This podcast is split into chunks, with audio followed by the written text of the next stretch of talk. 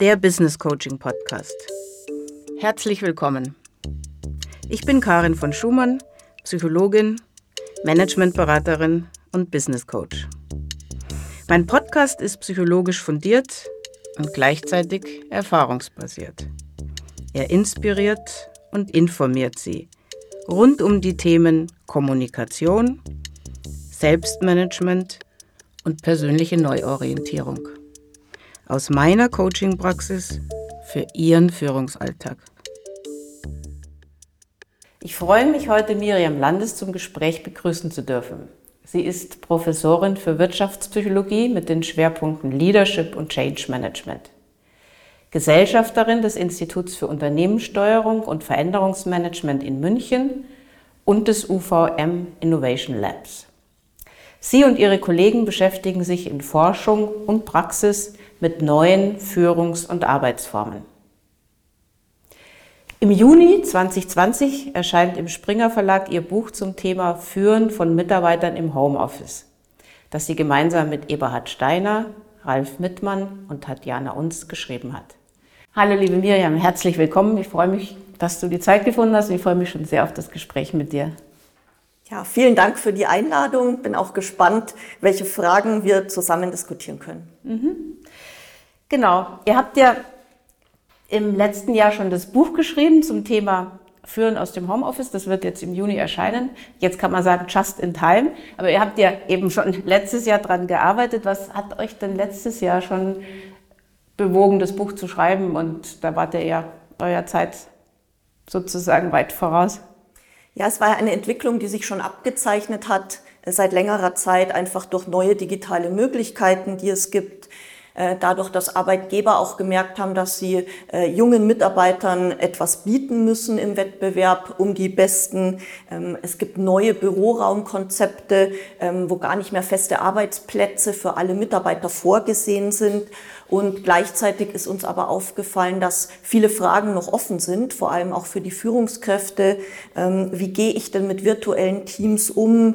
Wie sieht es aus mit der Entgrenzung von Arbeit? Ähm, wie kann ich mit Belastungen umgehen? Ähm, gibt es hier eine größere Burnout-Gefahr ähm, und größeren Stress? Mhm. Also für euch war klar, dass das ohnehin kommen würde und ähm, hat auch viele Vorteile für Arbeitgeber und Arbeitnehmer und gleichzeitig halt auch eine Reihe neuer Herausforderungen, speziell für die Führungskräfte. Und das hat ja, Führung hat ja ohnehin sehr, sehr viel natürlich mit Kommunikation zu tun. Kommunikation ist A und O. Und ich denke, das gilt natürlich in diesen flexiblen Arbeitsformen mit der vielen virtuellen Kommunikation umso mehr.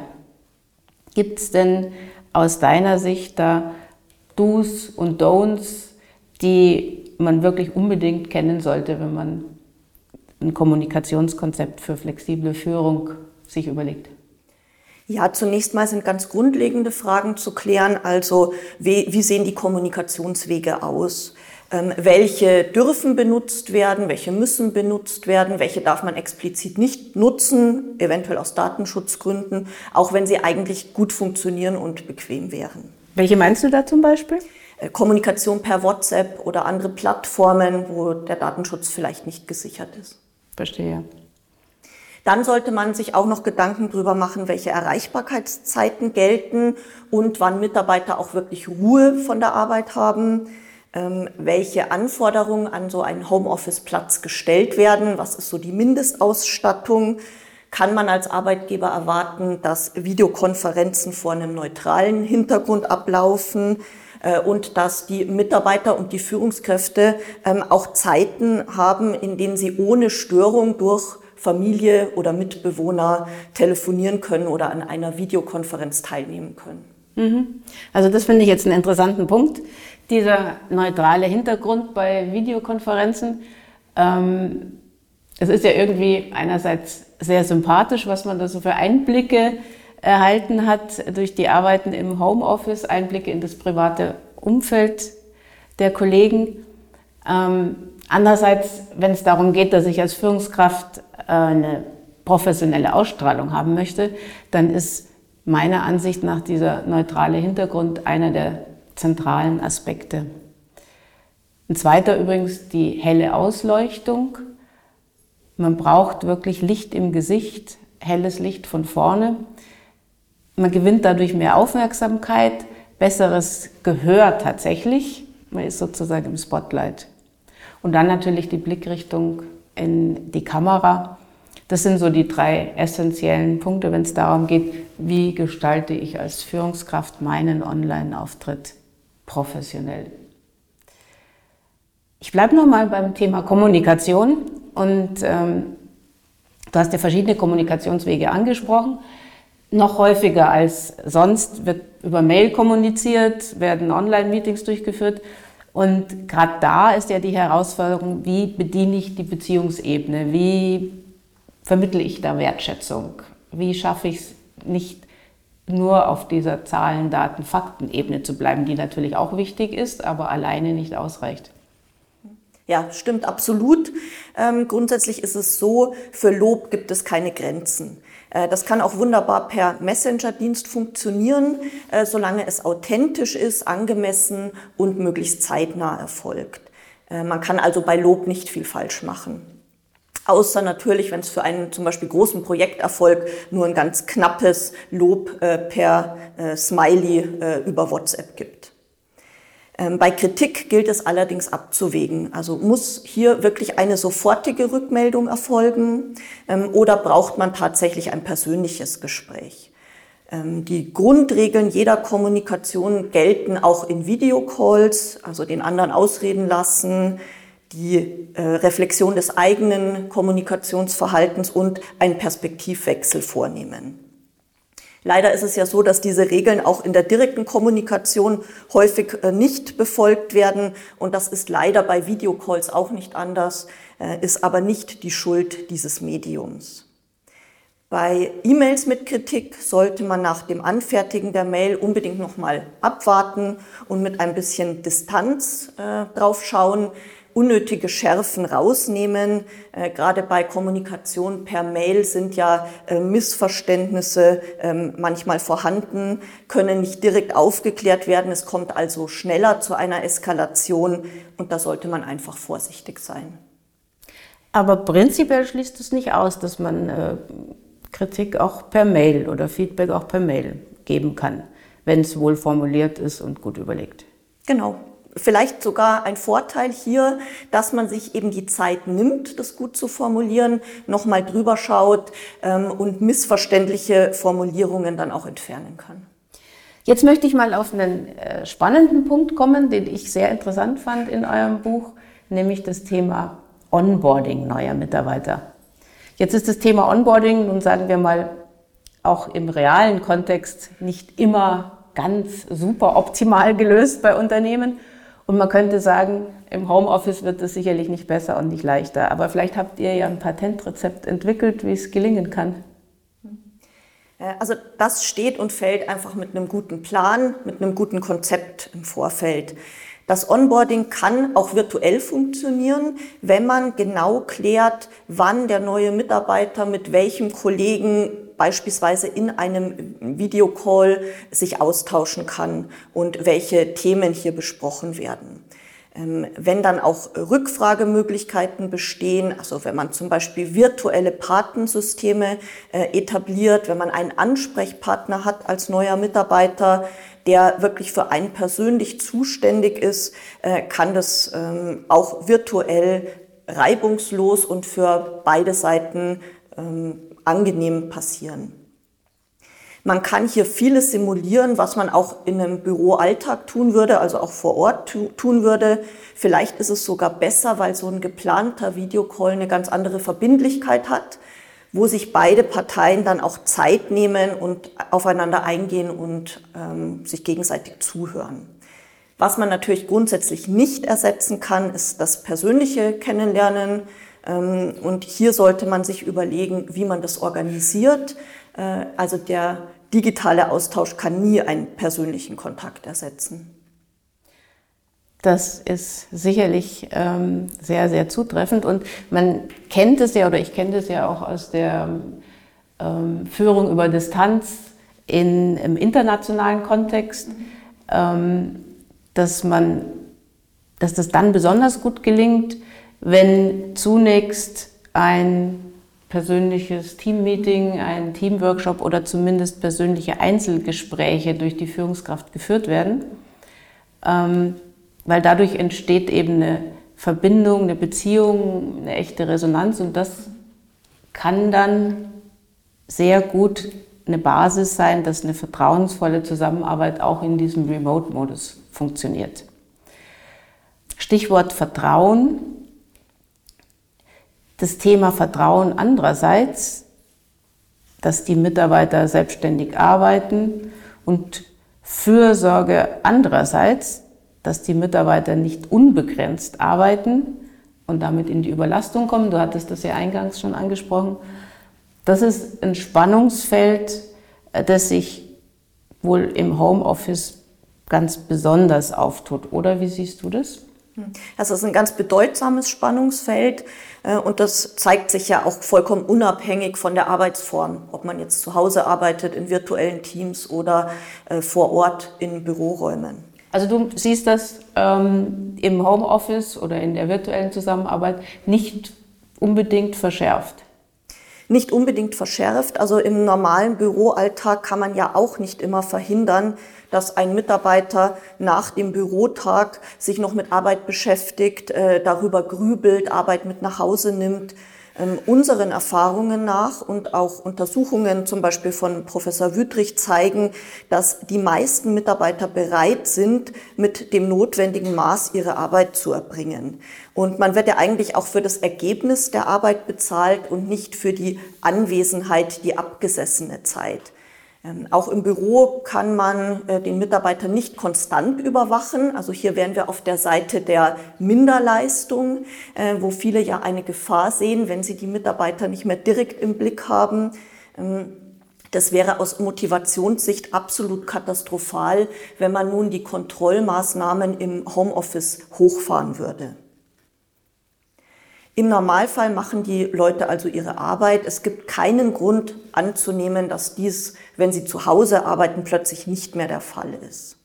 Also du plädierst dafür wirklich ähm, generell in der Führung, und da bin ich absolut bei dir, so von einem positiven Bild auszugehen und wirklich erstmal den Vertrauensvorschuss zu geben und davon auszugehen, dass die Mitarbeiter ähm, leistungsbereit und äh, motiviert sind und Kontrolle eher demotivierend ist.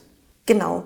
Auf der anderen Seite muss man als Führungskraft äh, die Gefahren einer Überarbeitung von Mitarbeitern im Blick haben.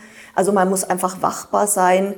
Ähm, es gibt so Anzeichen, dass Mitarbeiter sehr spät E-Mails beantworten, also nachts anscheinend dann noch arbeiten. Und dies sollte man äh, rechtzeitig thematisieren. Ähm, vielleicht hilft ja hier auch so der ein oder andere Hinweis, ähm, dass es nicht nötig ist, so spät zu antworten, dass der Mitarbeiter gar nicht in so eine Situation kommt, in dem er eine Abgrenzung von Arbeit und Privatleben alleine nicht mehr schafft. Wichtig ist es da natürlich auch, dass die Führungskraft sozusagen mit gutem Beispiel vorangeht, weil ich erlebe das manchmal, dass Führungskräfte dann sagen, naja, ähm, ich habe halt eine besondere Situation, bei mir ist das auch okay, ich arbeite halt noch nachts und schicke die E-Mails, das heißt aber nicht, dass die Mitarbeiter dann darauf antworten müssen. Und da plädiere ich dann schon stark dafür, das kann die Führungskraft für sich möglicherweise gut entscheiden, aber dann bitte die E-Mails nicht ähm, abends wegschicken, sondern den Rechner am Morgen hochladen und die E-Mails dann eben am nächsten Tag versenden. In der Zeit, in der wir alle im Homeoffice waren, ist aus meiner Sicht oder meiner Erfahrung deutlich geworden, da gibt es manche Menschen, denen liegt das total und anderen eher weniger. Das sagen mir auch so meine Führungskräfte. Es gibt Mitarbeiter, die wollen eigentlich gar nicht mehr zurück ins Büro und andere, die konnten es kaum erwarten, dass sie endlich wieder im Office arbeiten können. Das sind jetzt so Erfahrungswerte. Gibt es da auch wissenschaftliche Erkenntnisse dazu? Also ist auch meine Erfahrung, es gibt Personen, die blühen geradezu auf im Homeoffice, äh, wenn sie sich ihre Zeit frei einteilen können und da auch konzentriert arbeiten können. Man sollte aber tatsächlich darauf achten, wer überhaupt für Homeoffice geeignet ist. Und es gibt da eine Studie von O'Neill und seinen Kollegen zum Thema Cyberslacking. Das ist das Surfen im Internet zu privaten Zwecken. Und diese Forscher haben herausgefunden, dass Personen mit dem Persönlichkeitsmerkmal Prokrastination, also mit einer Tendenz, Dinge aufzuschieben, ähm, eher wahrscheinlich dieses Cyberslacking zeigen.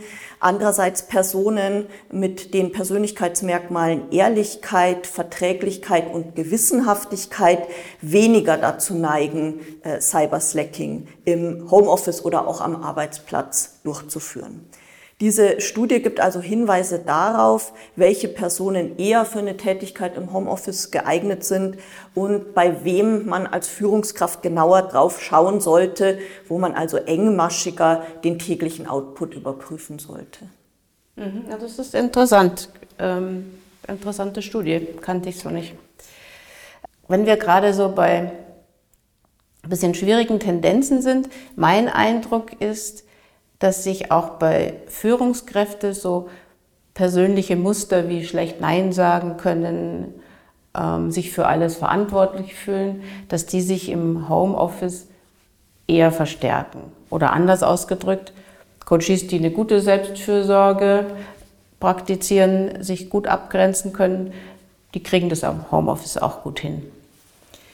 Führen aus dem Homeoffice fällt also nicht jeder Führungskraft gleich leicht oder schwer.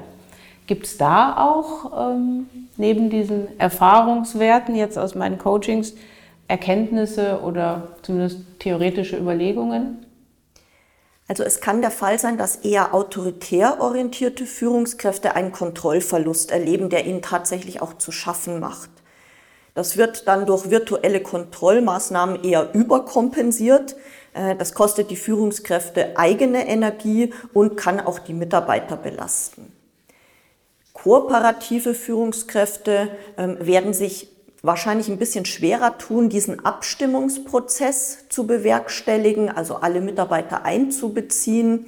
Aber sofern man das Vertrauen in die Mitarbeiter wirklich hat, wird es gelingen, da man ja auf die Eigenverantwortung äh, seines Teams setzen kann und versuchen kann, angemessen zu delegieren. Die Kontrolle also auf ein Mindestmaß zu reduzieren. Für so charismatische Führungskräfte wird es wahrscheinlich schwerer, weil ihnen der direkte Kontakt fehlt zu anderen Personen und auch die meist positive Rückmeldung, die sie ja sonst im Alltag erfahren. Mhm.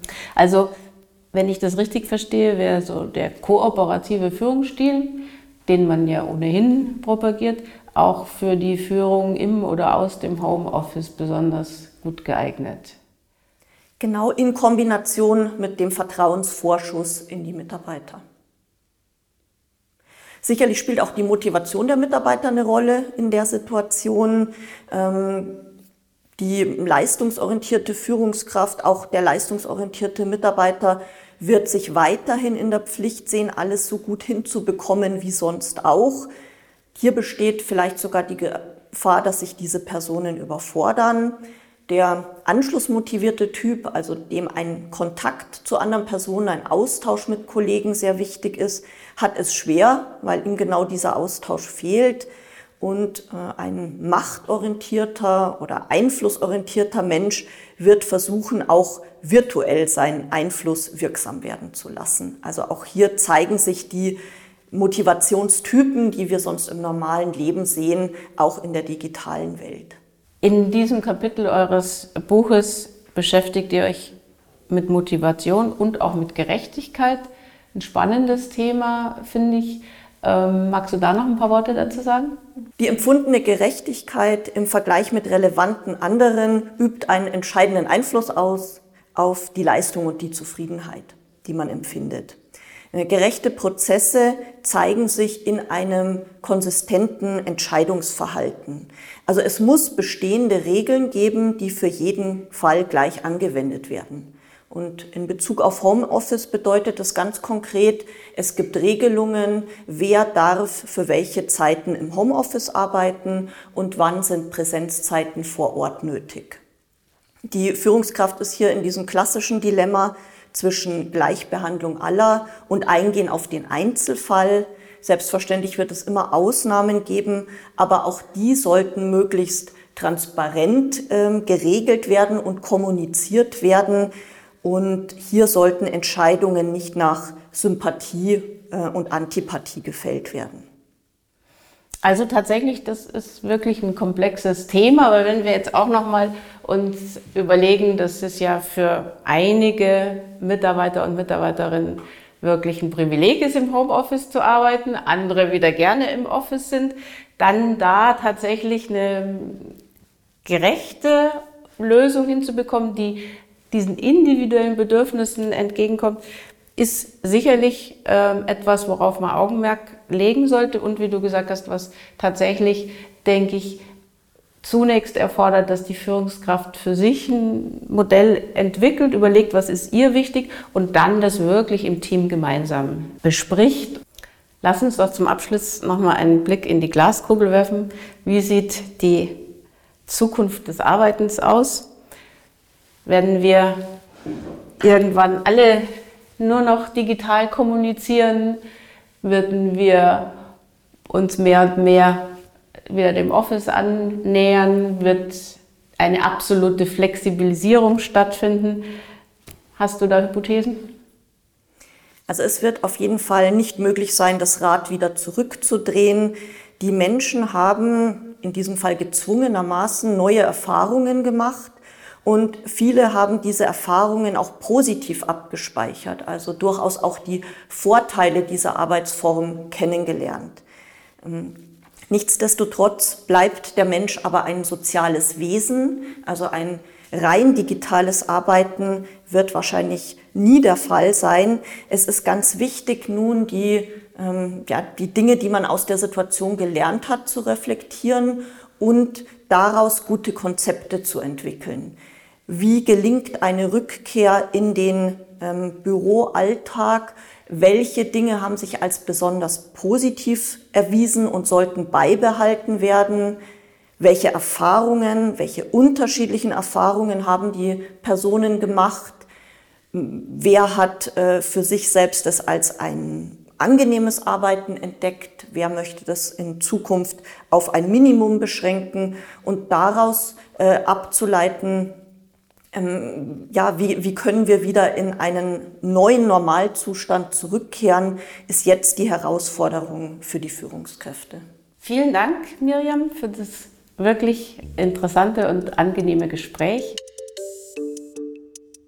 Wenn mein Podcast Ihnen gefallen hat, freue ich mich, wenn Sie diesen teilen, liken und abonnieren. Ich bin gespannt auf Ihr Feedback. Übrigens, es gibt den Podcast auch zum Nachlesen auf meiner Webpage www von schumann-consulting.de. Alles Gute und bis zum nächsten Mal. Ich freue mich auf Sie. Ihr Coach Dr. Karin von Schumann.